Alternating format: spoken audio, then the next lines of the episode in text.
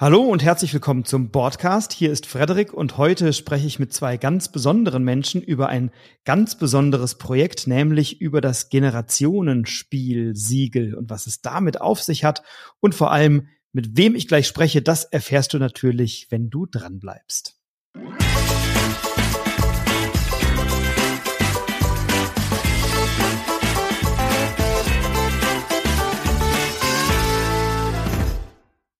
Ja, bei mir sind die Petra Fuchs. Petra und ich, wir kennen uns seit etwa einer Minute. Mit dem Olli Clemens habe ich hier sogar schon eine Podcast-Folge aufgenommen und auch schön gespielt. Ich hoffe, Petra, wir holen das nach. Ich freue mich jedenfalls erstmal, dass ihr da seid und danke für eure Zeit. Schön, dass ihr da seid. Ja, sehr ja, gerne. Danke. Dank. Danke, dass du nochmal den Nerv hast, äh, dich mit mir auseinanderzusetzen. Ach, guck mal, so, so oft wie wir Nachrichten hin und her schicken, ist das doch gar nicht so nervig, wie ja, du gerade versuchst, wohl. anderen zu suggerieren.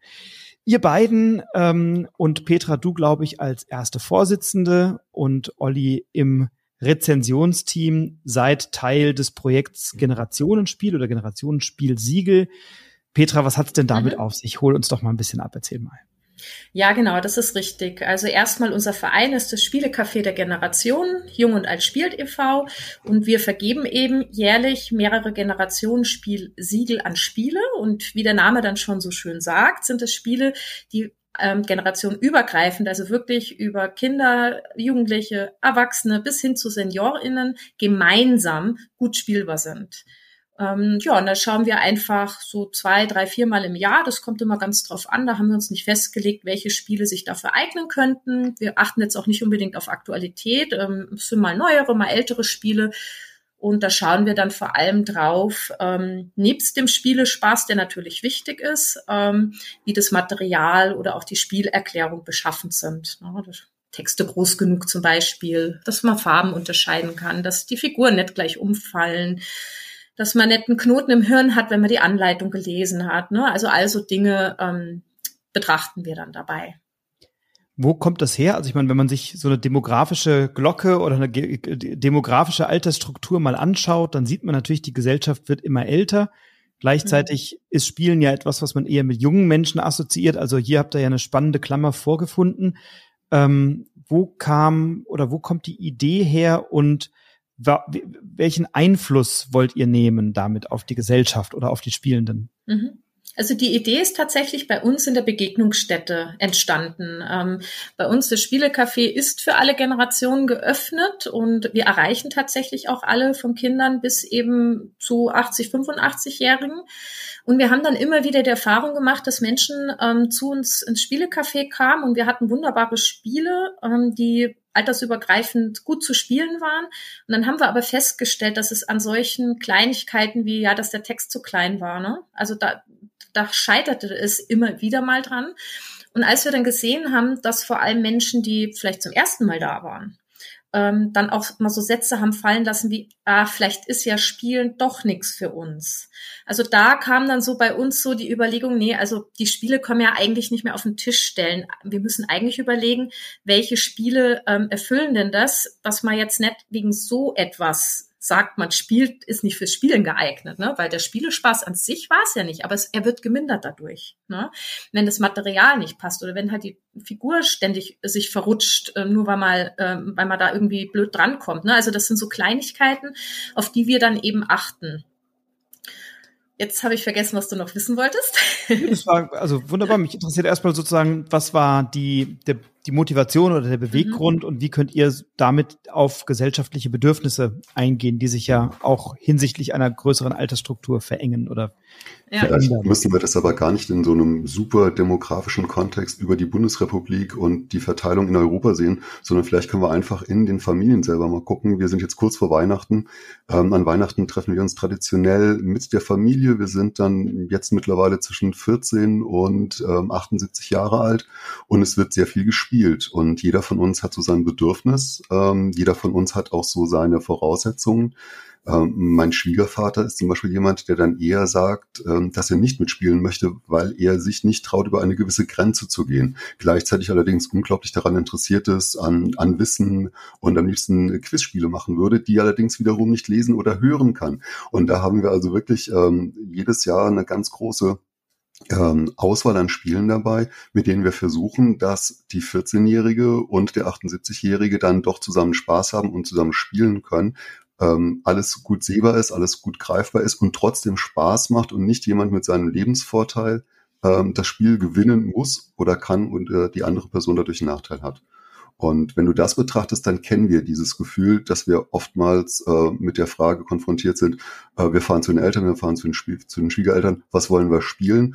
Oder die kleine Nichte ist da, die ist jetzt acht Jahre, die ist in der zweiten Klasse, was spiele ich denn mit der noch? Ne? Und äh, so gehen wir halt an diese Frage ran. Aber gerade deswegen müssen wir es, glaube ich, auf die demografische Glocke projizieren, weil in immer mehr Familien li liegt ja so eine Situation vor. Ne? Also ähm, die die Leute oder die Menschen werden älter und, und natürlich ist immer die Frage, ähm, was kann man miteinander machen? Wie, wie schafft ihr das, eine subjektive Spielvorliebe oder Abneigung, nenne ich es mal, zu projizieren oder abzuheben dann auf etwas Größeres? Weil es kann ja sein, der Schwiegervater liebt halt bestimmte Spiele nicht aber nicht, weil er älter ist, sondern weil er einfach das Spiel doof findet. Wie, wie, wie findet man da so einen guten Umgang oder einen Zugang zu den Spielen? Ja, also ich meine, wir würden ja total lügen, wenn wir jetzt behaupten würden, ähm, das wäre nicht trotzdem von Subjektivität geprägt. Also ja. das ist es auch bei uns, aber wir versuchen die halt zu minimieren.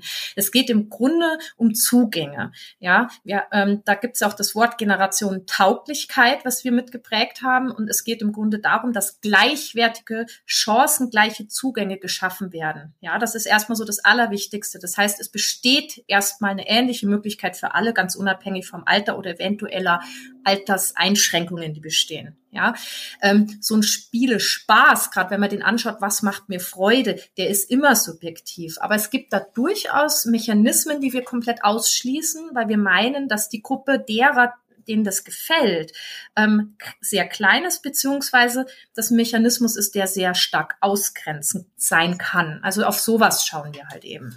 Welche sind das? Das ähm, sind zum Beispiel Spiele, bei denen es um Geschicklichkeit geht ja, wo es also sehr viel ruhige Hand benötigt, mhm. ähm, um Schnelligkeit, also sehr hektische, schnelle Spiele, die einen im starken Stress versetzen, weil das einfach eine ganz große Menge an Menschen ausschließt, ja, vor allem Ältere. Und wenn man es jetzt mal umgekehrt schaut auf Jüngere, sind es zum Beispiel auch die Wissensspiele ja, wo nämlich die mhm. Älteren meist riesige Vorteile haben mhm. und die Kinder einfach gar nicht unbedingt mithalten können. Aber das ist ähm, auch immer ein bisschen ähm, so in Relation zu sehen. Es kann durchaus sein, dass man Wissensspiel unser Siegel bekommt, ja, sondern das ist nur etwas, wo man nochmal gut schauen muss, ob es wirklich alle gleichermaßen auch abholen kann. Mhm. Also wenn man dann Man at Work, Meeple Circus, Dungeon Fighter, Quizzico und Kneipenquiz neben Kitchen Rush auf den Tisch bringt, ist das in der Familie zumindest mal potenziell konfliktträchtig oder schwierig. Ich will es ja auch nicht, nicht gleich ausschließen. Nicht, ne? Also gerade wenn man so die kooperativen Spielformen wieder anschaut, da kann das, da kann das auch mit diesen Mechanismen gelingen. Ne? Also ich meine nur, dass man da gut schauen muss. Also es ist die Chance sehr hoch, Menschen auszuschließen mit diesen Mechanismen. Ich würde es jetzt aber natürlich nicht per se für alles sagen. Mhm. Frederik, du hast gerade Quizzico ins Spiel gebracht als äh, momentan sehr aktuelles Quizspiel.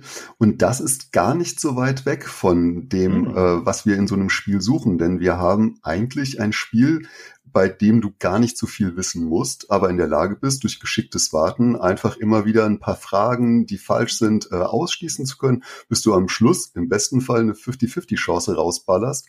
Und da ist es gar nicht so wichtig, ob die, ob der Brockhaus bei dir im Regal steht und du Lehrmeister warst oder ob du jetzt nur gerade in der siebten Klasse bist und einfach ein bisschen drauf pokerst, dass was kommt oder vielleicht auch einfach mal gut tippen kannst. Und bei Quizzico ist es noch so, dass die Karten tatsächlich kontrastreich dargestellt sind, dass sie auch angemessen groß sind und dass das zum Beispiel ein Spiel ist, über das wir durchaus diskutieren in unseren Gremien. Cool. Wie, wie geht ihr vor oder wie arbeitet ihr miteinander? Weil erstens ist ja, ähm, so wie ich das verstanden habe, euer Siegel ja ein Siegel und kein Award. Also ihr zeichnet nicht das Beste, das geeignetste, das was auch immer bestgedruckte Spiel aus, sondern ihr vergibt ein Siegel von dem ihr sagt, das ist ein Siegel, das ist über mehrere Generationen gut spielbar. Ist das richtig so? Mhm, genau, ja. so ist das. Und wie, wie geht ihr vor? Wie findet ihr eure Themen oder wie findet ihr die Spiele? Was ist da euer Ablauf, euer Prozess? Genau, also wir haben da mehrere Bausteine. Erstmal ist wichtig zu wissen, dass das Siegel wirklich Fett 1 intern, also vom Verein und nicht von irgendeiner Jury vergeben wird. Und wir haben mehrere Gremien. Wir haben zum einen haben wir das ähm, vereinsinterne Gremium, das Entscheidungsgremium, sagen wir immer. Ähm, das heißt, ähm, da sind die Menschen eben, die bereit sind, sich mit den Spielen auseinanderzusetzen und letzten Endes dann auch die Entscheidung über die Vergabe treffen zu wollen. Wir haben aber eben auch das Beratungsgremium. Das besteht eben aus externen ähm, Vereinen Vereinen und Menschen, ähm, die zum Beispiel jetzt wie Haus des Spiels oder von Spiel doch mal die Julia, jetzt mal um, ein, um mal zwei zu nennen, die uns dann ähm, bis zu einem gewissen Zeitpunkt, wo wir sagen, bis dann können Spielevorschläge eingehen, Spielevorschläge eingehen. Wir haben natürlich auch eigene und die sammeln wir erstmal auf einer Liste. So, und dann gibt's eine erste Bereinigungsrunde vom Entscheidungsgremium, weil leider immer wieder, das ist ganz normal, dann auch Spiele ähm, drauf sind, die braucht man nicht mal testen, die kann man gleich wieder runternehmen, weil es zum Beispiel ein, was oft passiert, ein einfach nur typisches Kinderspiel ist. Ähm, so typisch Kinderspiel, dass es einfach mir als Erwachsene nicht Spaß machen würde, beziehungsweise ich mache es halt der Kinder zuliebe ähm, dass ich das Spiel spiele. Also sowas kommt dann recht schnell mhm. runter oder weil wir eben das Spiel selber zu Hause haben und wir wissen einfach, nee, also der Text ist einfach, eh, der ist zu klein, da braucht man gar nicht weiter gucken. Ähm, das Spiel ist nichts. Also wir bereinigen diese Liste dann ähm, und diese Liste, die dann bereinigt ist, wird wieder rausgegeben in die Beratungsgremien. Und die haben dann von uns Kriterienkataloge an die Hand bekommen. Das heißt, die haben einen recht, einen recht langen Katalog, auf was sie so achten müssen. Und dann werden die in ihren Gruppen, in ihren Veranstaltungen, werden dann die Spiele getestet. Und wir kriegen dann diese ähm, Kriterien als Rückmeldung wieder zurück und lassen die dann eben in unsere Entscheidung einfließen. Genau. Und, und habt ihr alle eine, seid ihr einfach alle viel Spielende und spielt einfach gerne und oft oder viel oder, oder was habt ihr für Hintergründe an der Stelle? Unterschiedlich, ganz gemischt. Ne? Also wenn wir jetzt mal bei uns vor Ort schauen, haben wir, ähm, also ich bin ja Sozialpädagogin, ähm, wir haben noch ähm, mit der Anne eine Pädagogin, die in den Pflegeheimen, Schulen und Kitas unterwegs ist und dort unsere Spieleprojekte umsetzt. Wir haben im Gremium aber auch ähm, viel und ExpertInnen, Spielerinnen verschiedenen Alters, eben auch welche, die jetzt schon mhm. so langsam ihre ersten Problemchen kriegen mit dem Augenlicht und so. Ähm, genau, und das lassen wir tatsächlich alles mit einfließen. Ne? Der Olli ist Lehrer, ähm, wir haben ja auch Leute, die etwas weiter weg wohnen und da bei uns mitwirken. Also da sind wir, glaube ich, vielfältig aufgestellt. Ja, jetzt pass mal ein bisschen auf. Die ersten Problemchen beginnen ja mit der Lesebrille mit ungefähr 45. Ne? Also wenn ihr auch mal so alt seid. Schon mittendrin. Ich habe sie ja, ausgezogen. Ich, bin 42 und es gibt durchaus Spiele, wo ich sage, mach mal das Licht an. Ich sehe das nicht. Hm. das genau. So, genau. Also dreimal, ich habe viel Dioptrien, ihr auch, also sehr gut. Wie, wie diskutiert ihr oder wie heiß geht's daher? Oder seid ihr euch dann immer einig? Worauf wird dann geachtet oder Wert gelegt? Weil man könnte sagen, es gibt so ein paar Kriterien, die sind irgendwie eingängig, wie kann, kann man das lesen und ist das irgendwie gut greifbar und kann man das umfallen? Das ist ja objektivierbar und da gibt es ja durchaus ja. Spiele, wo man sagen kann, ah ja klar, bei Tempo kleine Schnecke fällt halt die Schnecke nicht um, das kann man schon gut sehen. Aber ist das eben ein Spiel, was viel Spaß macht, auch für Erwachsene? Da wäre man bei dem Spiel vermutlich einigermaßen schnell einig, sagen, nein, das ist ein reines Kinderspiel. Und dann wird es aber ja auch Härtefälle geben, wo du sagst, na, wem macht das jetzt Spaß und wem vielleicht nicht? Wie mhm. sind da eure Diskussionen? Also da sind wir vor allen Dingen erst einmal ähm, den Leuten sehr dankbar, die ähm, Spiele rezensieren und äh, sie für uns äh, niederschreiben, damit wir sie auf dem Blog, Blog veröffentlichen können. Denn da ist in jeder Rezension ein äh, ganz expliziter Teil dafür gewidmet, wie dieses Spiel in seiner Generation Tauglichkeit zu bewerten ist. Und da kriegen wir schon einmal die ersten Rückmeldungen von all diesen Spielen, die wir im Verlauf eines Spieljahrs rezensieren, was geht und was nicht geht. Und die kommen schon einmal auf diese Liste drauf. Ja, und dann hat der Petra schon, Petra schon gesagt, dann kommt dieser Bereinigungsprozess und am Schluss bleibt dann nochmal eine Liste übrig, sagen wir mal, Petra, so mit acht bis zwölf, wenn es wirklich viel ist oder ja. vielleicht auch nur manchmal nur sechs Spielen.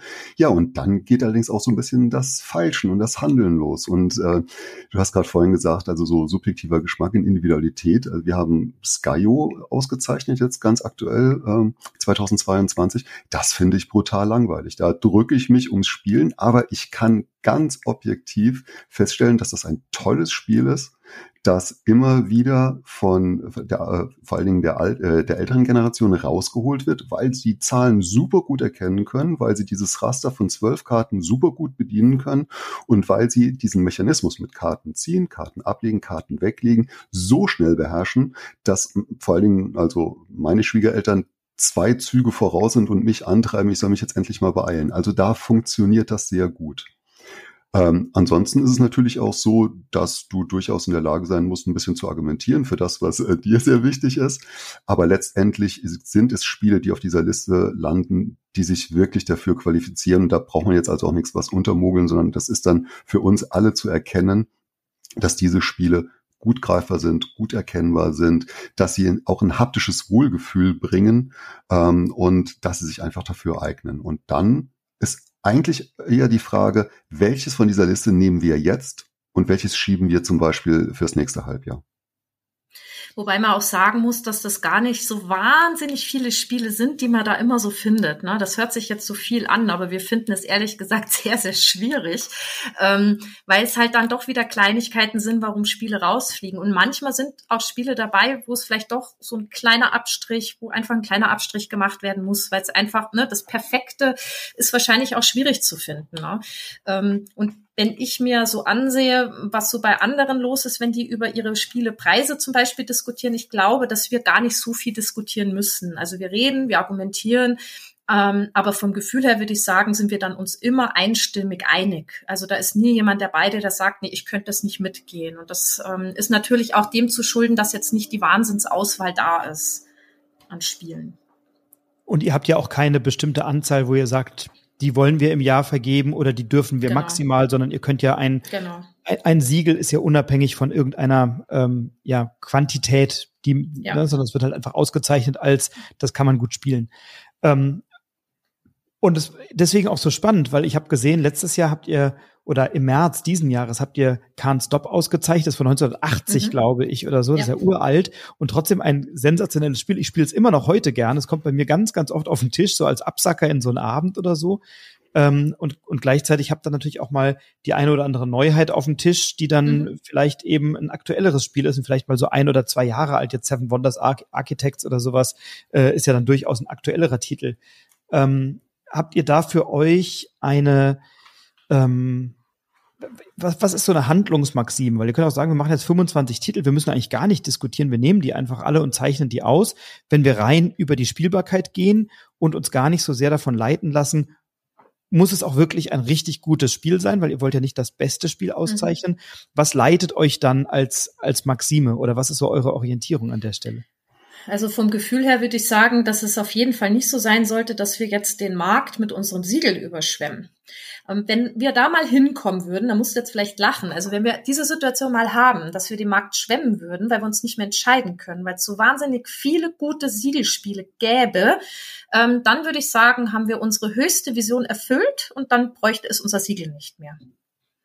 Das wow. ähm, wäre tatsächlich ein Wunsch, ähm, mhm. so blöd sich das anhört. Wir machen das ja nicht, um uns hier irgendwie ähm, an irgendwas zu bereichern. Das ist ja alles ehrenamtlich, sondern wir haben, verfolgen tatsächlich das Ziel, ähm, dass der Markt umdenkt, ähm, diese Generationentauglichkeit fokussiert, damit wir dadurch eben noch mehr Menschen miteinander zusammenbringen können, zum Spielen bringen können. Und wenn wir da mal irgendwann sind, dass Spiele grundsätzlich so produziert werden, dass es ähm, jedes Spiel das Siegel erhalten könnte, ja, dann braucht es uns nicht mehr und dann wird es halt das Siegel nicht mehr geben, dann machen wir irgendwas anderes. Das wäre natürlich wundervoll und wir würden uns riesig drüber freuen. Eine, eine großartige Vision. Ähm, wie reagieren die Verlage auf eure Siegel? Also haben die das auf dem Schirm? Haben die euch, glaube schon, ne, mittlerweile auf dem Schirm? Reagieren die auf euch oder fragen die euch vielleicht sogar bei der Entwicklung im Vorfeld mal um Rat? Oder wie ist da so der Kontakt zu den Verlagen? Mhm. Also ich könnte jetzt natürlich da ganz viel erzählen, aber das würde mich jetzt mal vom Olli interessieren, weil der war ja das erste Mal auf der Messe.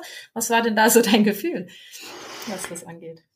Also ich glaube, dass die Verlage erst einmal ganz grundsätzlich in unserer Arbeit sehr interessiert sind. Dass, ähm, viele Verlage äh, schätzen das, was wir schreiben, wie wir uns kritisch auch mit diesen Spielen auseinandersetzen. Und wenn es ums Siegel geht, dann ist es erst einmal für uns wahnsinnig schön, wenn wir zum Beispiel sehen, dass auf Splendor unten links auf der Schachtel von Asmodee dieses Siegel zu sehen ist. Das ist ja auch eine Auszeichnung für das Spiel und da merken wir also auch, dass zum Beispiel die Verlage im Hintergrund durchaus ein Interesse daran haben, dass dieses Qualitätsmerkmal eben transportiert wird. Ähm, wir haben ja über die Verleihungen immer wieder auch mit den Autorinnen und Autoren zu tun, die die Spiele machen und auch mit den Verlagen. Und auch da kriegen wir ähm, diese Rückmeldung, dass unsere Ideen, Spiele so zu untersuchen, dass sie auf möglichst alle Spielerinnen und Spieler passen, eine durchaus äh, fruchtbare Aufgabe ist. Und jetzt ähm, bei der Spiel 22, da waren wir zum ersten Mal vertreten, da hatten wir unseren Stand, wir waren alle super aufgeregt mit unseren gelben Poloshirts und Hoodies und wir hatten wahnsinnig viel Rücklauf an Menschen, die zu uns zum Spielen kamen. Und wir hatten uns diese Zeit genommen, wir haben alle Spiel, alle Siegelspiele bis zu diesem Zeitpunkt dabei gehabt, haben die erklärt und das hat auch immer relativ leicht funktioniert, denn äh, ein Kriterium ist natürlich auch, wie viel Zeit brauche ich, ein solches Spiel zu erklären, wie lange braucht jemand dieses Spiel zu verstehen. Und ganz am Schluss war ganz oft die Reaktion, dass jemand gesagt hat, der das Spiel gespielt hat, ja, klasse, würde ich jetzt ganz gerne mitnehmen. Und dann mussten wir halt rückmelden, ja, aber halt nicht bei uns. Ne? Also du wirst bei, mit uns kein Geschäft machen, das ist gar nicht unsere Absicht. Also diese Idee, dass ich Spiele finde, die nach unten und nach oben kompatibel sind aus der Perspektive einer Familie. Und wir reden einfach halt über die Erwachsenen, die die Kaufkraft haben, diese Spiele zu kaufen. Die suchen nach Spielen, die eben keine Kinderspiele sind, damit sie schon mit ihren Kindern spielen. Denn wie oft habt ihr schon gehört, oh, ich freue mich, wenn mein Kind endlich acht Jahre ist, dass ich die guten Spiele mit ihnen spielen kann. Und gleichzeitig auch ähm, das, was vielleicht der Paul und ich öfters mal als diese Kaffeetischspiele bezeichnen, also Spiele, die ich auch mit einer Tasse Kaffee beim Besuch bei meinen Schwiegereltern rausholen kann. Und während wir uns unterhalten, haben wir ein sehr schönes Spiel, das uns verbindet und das uns unterhält. Und die Verlage scheinen das wertzuschätzen. Petra, ich glaube, wir können auch schon verraten, dass wir immer öfters mal auch mit den Verlagen im Austausch sind. Also, dass die Verlage uns nicht fragen, wie sie etwas produzieren sollen. Aber dass wir schon auch gefragt werden, wie ist denn das in diesem Spiel mit der Größe? Passt das? Ist das handlich genug? Na, sind die Miepel greifbar? Sind die Karten gut? Ähm, ganz häufig fängt ja auch mit solchen Sachen an. Sind die Farben gut zu erkennen? Sind die Symbole auf Karten links und rechts äh, dargestellt? Ihr erinnert euch, Scout, die erste Auflage, die hatte das nicht und das sorgt einfach für Verwirrung. Und wenn du halt einfach auch nur so eine Einschränkung hast, dass du dein ganzes Leben lang Karten in eine Richtung gesteckt hast, dann wäre es doch schön, wenn du ein Spiel hast, das dir ermöglicht, die Karten genau in dieser Richtung dann halt auch zu sehen. Also ich habe da öfter mal die Nachfrage auch vom Verlag, ja, wäre das nicht was? Und ganz oft sage ich dann so, nö, das ist leider nix. Und dann wird halt schon gefragt, so, ja, warum denn nicht? Und dann sind sie ganz erstaunt, was da so als Antwort kommt, weil das Dinge sind, also da sind auch Sachen dabei, an die nicht gedacht wurde einfach. Ne? Also sowas wie eine äh, gewisse Schriftgröße, das mag ja schon Allgemeinwissen bei Verlagen sein, also sollte man meinen. Ähm, aber es gibt halt auch andere Dinge, die nicht sofort auffallen, wenn man eben nicht auch mit den Zielgruppen spielt. Ne? Ähm, also insofern sind die Rückmeldungen da sehr gut. Ich würde behaupten, dass dass ähm, so gut wie alle namenhaften Verlage in Deutschland das Siegel auch kennen. Das sind die Rückmeldungen, die wir haben. Ähm, ich meine, die Verlage kooperieren ja auch alle mit uns bezüglich der Rezensionen und legen da sehr viel Wert drauf. Also die ähm, Rezensionen werden eben auch sehr oft gelobt, nicht weil wir lobhudeln, das tun wir ja gerade nicht, sondern weil wir sie eben auch differenziert betrachten, auch auf Generationentauglichkeit, weil wir ähm, Kritik auch anbringen und das ist auch tatsächlich gewünscht, weil die wollen sich verbessern. Ne? Also ich würde mal sagen, jeder seriöse Verlag möchte, also keiner möchte, dass ähm, nur ähm, die schönsten Rezis geschrieben werden, sondern die wollen tatsächlich faire und ehrliche Kritik haben, um die Spiele eben zu verbessern. Ja. Das ist auch mein Eindruck, absolut. Ähm, ihr verkündet ja immer äh, im, im Rahmen einer, in einer Gala sozusagen, gibt es eine Preisverleihung. Ähm, die war dieses Jahr auf der Spielwiesen in München. Ähm, vielleicht magst du uns da noch mal ein bisschen erzählen, wie wird das gemacht und was ist das für ein, für ein Rahmen und wer kommt da alles? Genau, also grundsätzlich soll die eigentlich immer da stattfinden, aber da hat uns ja Corona auch so ein bisschen aus dem Rhythmus gebracht. Ähm, wir sind ja nun auch ein bayerischer Verein und da ist das auch schön, dass wir ähm, eine Messe in München haben ähm, mit der Spielwiesen, die unterstützt uns ja auch da sehr aktiv, dass wir das dort dann eben auch noch, noch mal prämieren können. Es ist auf der Gala-Veranstaltung werden alle Spiele, die im Laufe des Jahres die Siegel erhalten haben, einfach noch mal geehrt und bekommen eine Trophäe und auch eine Urkunde überreicht. Wir haben da auch immer einen sehr lustigen lustiges Rahmenprogramm, sehr locker und spielerisch, würde ich jetzt mal behaupten. Ähm, genau, und auf der Gala wird auch immer ein Spiel nochmal eben ähm, als unbekanntes Spiel ähm, prämiert, ähm, wo einfach klar ist, das hat das Siegel bekommen. Das waren dieses Jahr dann ja sogar zwei und ja, haben da einfach so eine Stunde, eineinhalb ähm, schön eine Veranstaltung miteinander und gehen dann meistens nochmal bei uns an den Stand und dann werden dann halt auch nochmal die Spiele gespielt. Genau. Da sind Verlage und AutorInnen eingeladen, ähm, eben natürlich äh, auch einige aus der Spieleszene. Ähm, wir haben ein paar Blogger und Bloggerinnen, die dann auch mit vor Ort sind, Politiker, die angereist sind. Gerade unsere Regionalpolitiker waren dieses Jahr auch vor Ort. Und die Veranstaltung stand jetzt auch schon zum zweiten Mal unter der Schirmherrschaft der bayerischen Familienministerin, worüber uns, wir uns sehr gefreut haben. Ja. Dann möchte ich doch jetzt mal eine etwas kritischere Frage stellen, denn ihr habt ja in diesem Jahr auch ein etwas umstrittenes Spiel ausgezeichnet, nämlich Jamaika, ähm, das äh, bei Asmodee im Vertrieb ist von den Space Cowboys. Und das ist ja zumindest auch international sehr stark in der Kritik gewesen ähm, wegen Whitewashing, also dass die Figuren auf diesem Spiel sehr weiß dargestellt sind, obwohl uns, glaube ich, allen klar ist, dass in Jamaika die allermeisten Leute eben nicht strahlend weiß unterwegs sind, sondern eine dunkle Haut haben ähm, und das Spiel das nicht umsetzt oder auch nicht kontextualisiert. Ähm, und da gibt es natürlich viel Kritik dran und da kann jetzt der deutsche Vertrieb erstmal nichts für, aber natürlich international ähm, gibt es da einiges an Rückmeldungen, an Rezensionen und auch Enttäuschungen oder Verletzungen, weil Menschen sagen, jetzt haben wir gerade gehofft, dass bei der neuen Auflage das, was wir damals schon oder, oder kritisiert haben, korrigiert wird. Jetzt ist es wieder nicht korrigiert und jetzt wird das Spiel ausgezeichnet. Ähm, war euch das nicht bewusst oder habt ihr gesagt, na, das ist nicht unsere Aufgabe? Wie, wie, habt, wie seht ihr da sozusagen eure Rolle im Kontext dieser Kritik? Ja, ich könnte jetzt natürlich lügen und könnte erzählen, okay, aber der Pirat, der da ähm, die Geschichte spielt, ist ja ein Europäer und insofern wurde das Spiel so ausgerichtet. Aber ganz ehrlich, nö. Das war ganz anders, nämlich ich wusste tat oder wir wussten dann nichts davon. Wir sind ähm, sehr auf den deutschen Markt fokussiert. Wir haben ähm, unter anderem durch dich von dieser ähm, Kritik auch das erste Mal gehört. Als ich mir damals, ähm, wenn ich jetzt nur von mir persönlich rede, Jamaika das erste Mal so in die Hand genommen habe, ähm, habe ich das überhaupt nicht mit Jamaika, ja klar, es das heißt so verbunden verbunden, sondern für mich war das einfach ähm, ein, ein Piraten-Fantasy-Spiel. Es ist auch von den Zeichnungen so für mich so ähm, dargestellt gewesen. Ich habe da, ich wäre da also gar nicht drauf gekommen, dass das jetzt irgendwo eine Realsituation von früher darstellen sollte. Und dann hätte man da sicherlich auch noch mal anders drauf schauen können. Und ich hatte eine ganz andere Brille auf bei dem Spiel. Ich habe mich nämlich tierisch drüber gefreut. Wow, da gibt's total viele Frauen als Piratinnen. Ähm, und davon, ähm, ja, ähm, da, also das war so das, was mir in dem Spiel aufgefallen war, ja, positiv aufgefallen war, wo ich mich wirklich drüber gefreut habe, weil das ja auch in vielen Spielen noch so ein Problem ist.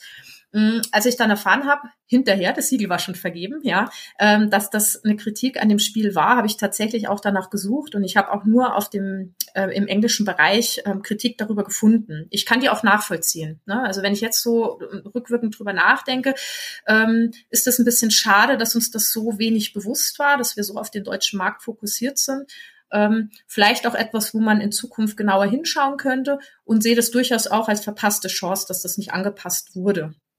Aber wie gesagt, ähm, da sind wir damals mit einer komplett anderen Brille rangegangen. Ne? Und das hatten wir auch nicht auf dem Schirm. Also ich würde jetzt nicht sagen, dass wir, dass uns sowas egal ist, ähm, sondern das haben wir tatsächlich einfach gar nicht so empfunden gehabt. Ne? Und uns auch zu wenig Gedanken drüber gemacht. Da kann man ja auch ehrlich sein. Wann, wann, wann wurde der Preis oder wann habt ihr euch entschieden, sozusagen dieses Siegel zu vergeben? Das ist tatsächlich immer kurz vor der Vergabe. Mhm. Das ist immer kurz vorher. Ja. Weil also auf eurem also Insta-Account gibt's halt aus dem Juli mhm. schon einen Kommentar irgendwie unter dem, als ihr, glaube ich, genau. im Juli Aber da war das schon. Wir ja. könnten feierlich, das Spiel ist ausgezeichnet, hat, glaube ich, Geek-Punkt hat dann drunter geschrieben, genau. tolles Spiel. Äh, vielleicht kriegt ihr den Verlag dazu, das Artwork anzupassen, gab und gibt ein sehr europäisch genau, Bild von Jamaika zeigt, Stichwort Whitewashing. Ähm, ja. Genau, da habt ihr euch das war, das war der erste Kommentar, genau. Ja. Das war der erste Kommentar, aber wie gesagt, da war auch das Siegel ja schon vergeben und ich glaube auch nicht, dass wir sehr seriös rüberkommen würden, wenn wir dann sagen, hey, wir machen alles rückgängig, sondern ich glaube, wichtiger ist es dann hinterher drüber zu reden und aufzuarbeiten, wie es da, dazu kam und dass wir eben auch das Spiel mit einem ganz anderen Blick gesehen hatten, eben mit mhm. dem, hey, das ist ein Piraten-Fantasy-Spiel, ne? So wird es auch von unseren Kindern gespielt. Also ähm, von daher ähm, ist es ja ein guter Hinweis und ich finde so Kritik eigentlich auch gar nicht schlimm, sondern ich finde es viel wichtiger, dass man darüber auch ins Gespräch kommt. Ne? Weil nur, wenn man respektvoll miteinander sagt, so, hey, schau mal, habt ihr daran eigentlich gedacht, dann ist das eben auch was, wo man in Zukunft nochmal ganz anders schauen kann.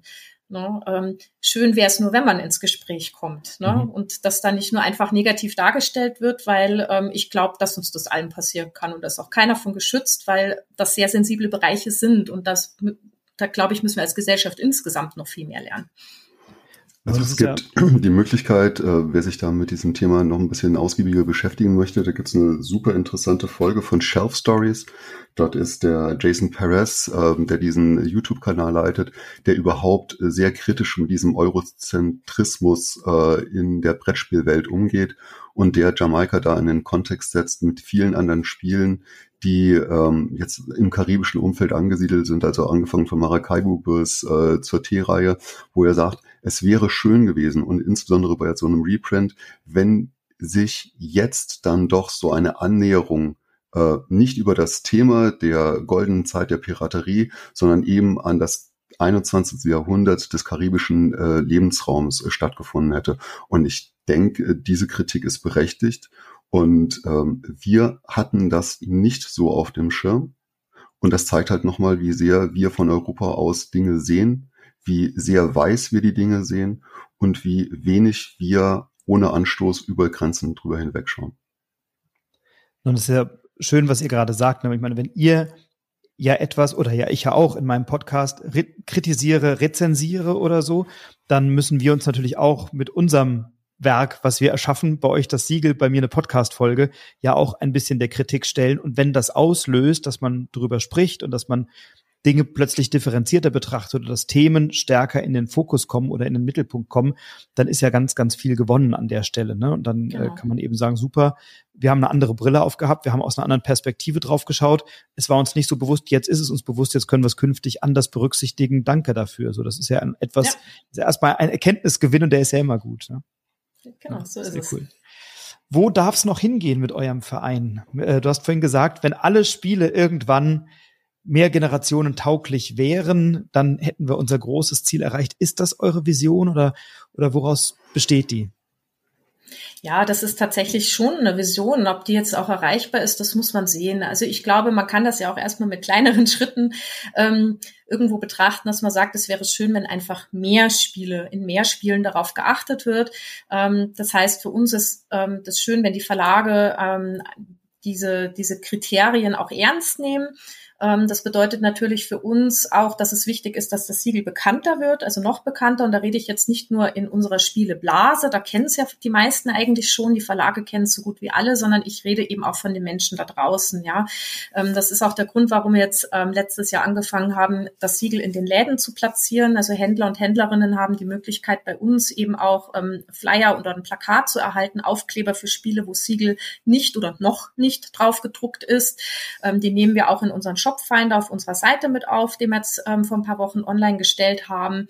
Ähm, ja, es sind jetzt noch nicht wahnsinnig viele Läden. Ich meine zu 15, 16 Stück deutschlandweit, aber es werden halt immer mehr. Und ich glaube, dass das auch wichtig ist. Ja, also das muss eine gewisse Bekanntheit halt auch ähm, ja ähm, vonstatten gehen, damit das dann auch wieder bei der Produktion und so weiter noch viel ernster genommen wird. Ne? Also ich glaube mal, dass das so unsere nächsten Schritte sind und ja auch der Grund ist, warum wir auf den Messen vertreten sind. Also ob Essen müssen wir noch mal sehen. Das ist, ihr wisst, das selber ein riesen Kostenfaktor und wir haben keine Einnahmen. Wir sind einfach ein gemeinnütziger Verein. Wir bestreiten das immer rein aus Spenden was sehr müßig ist, weil ähm, wir spielen nur und Spenden zu kriegen ist bei uns tatsächlich wahnsinnig schwierig.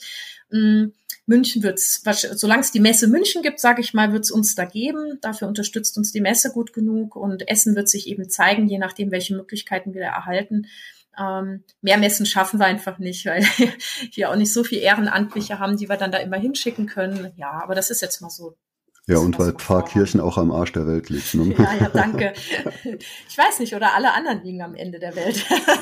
Geisterfahrerdiskussion, wer fährt eigentlich falsch rum? Ja. Naja, er hat ja nicht, nicht ganz unrecht. Wir sind einfach fernab von der ganzen Spielewelt. Also München ja. ist schon das Nächste und auch da brauchen wir mindestens eineinhalb Stunden hin. Das ist schon recht weit weg. Ne? Aber umso bemerkenswerter, was ihr da leistet von, ich sag mal, einem etwas weiter, weiter entfernten Fleckchen von einer Großstadt entfernt, dann ist das ja mhm. umso bemerkenswerter, es eben nicht in einem Ballungszentrum zu machen, wo ohnehin 17 äh, Spieletreffs sind und man läuft nur rum und sagt, was spielt ihr heute so generationenübergreifend? Ach, guck mal, da zeichnen wir was aus, sondern äh, dass ihr euch ja wirklich auch vor Ort ja einen Namen gemacht habt. Mhm. Ähm, das heißt, ihr habt auch keinen keine Pläne, das irgendwie zu monetarisieren. Also es gibt ja einen anderen großen Verein, der sich sein Siegel bezahlen lässt, zumindest für die verkauften Stückzahlen, dass man dann sagt, wenn ich den Pöppelspiel des Jahres oder Kennerspiel draufdrucke, kann ich damit werben, dann hat das eine, dann hat das ein Gewicht und dann hat das irgendwie eine, ähm, eine Instanz entschieden und dann gehen äh, ein paar Cent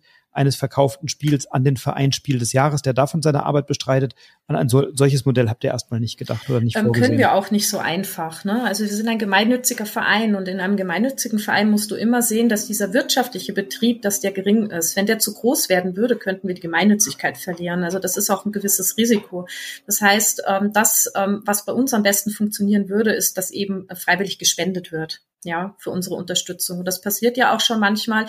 Ähm, aber dass wir da jetzt irgendwo sagen, okay, ähm, es muss bezahlt werden, ähm, das, das würde ich tatsächlich auch für die Zukunft verneinen, egal wie bekannt das Siegel ist, weil ähm, unsere Satzungszwecke damit in Gefahr wären und das wollen wir auf jeden Fall mal nicht riskieren.